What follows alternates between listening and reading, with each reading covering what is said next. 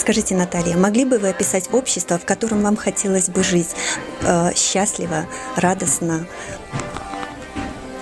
Ну, конечно, это общество, которое будет настроено дружелюбно, которое не безразлична судьба, мнение другого человека, и где можно договориться, где можно просто чувствовать себя таким, каким мы есть, и не прятаться ни за, ни за чьи спины и ни за чье мнение.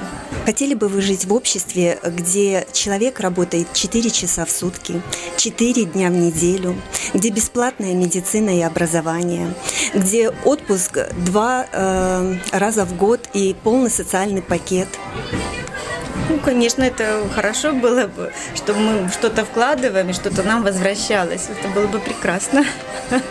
Но кроме этого, я думаю, здесь не, не только дело в том, что вот какая-то определенная социальная защищенность. Здесь мы должны быть, э, помнить о том, что ведь наша планета тоже не, не может постоянно вмещать все наши вот эти изобретения, которые, не знаю, хорошо это или плохо, но пока ни к чему хорошему не приводят. То, что засоряются океаны, то, что засоряется воздух, а скажите, что бы вы еще предложили, помимо тех перечисленных вариантов, для того, чтобы общество стало у нас именно таким, как мы хотим, в котором мы хотим жить, в котором нашим близким было бы комфортно, и, в общем-то, каждому человеку на этой земле? Ну, я не знаю, я об этом никогда не думала так глобально. Что, что для этого нужно? Ну, вот пока, мне кажется, достаточно любви и беречь друг друга. И было бы, конечно, замечательно, чтобы мы жили в каком-то таком обществе с едиными какими-то устоями, едиными понятиями, чтобы было гуманное общество, чтобы это было общество демократическое. Во враждебном мире жить практически невозможно.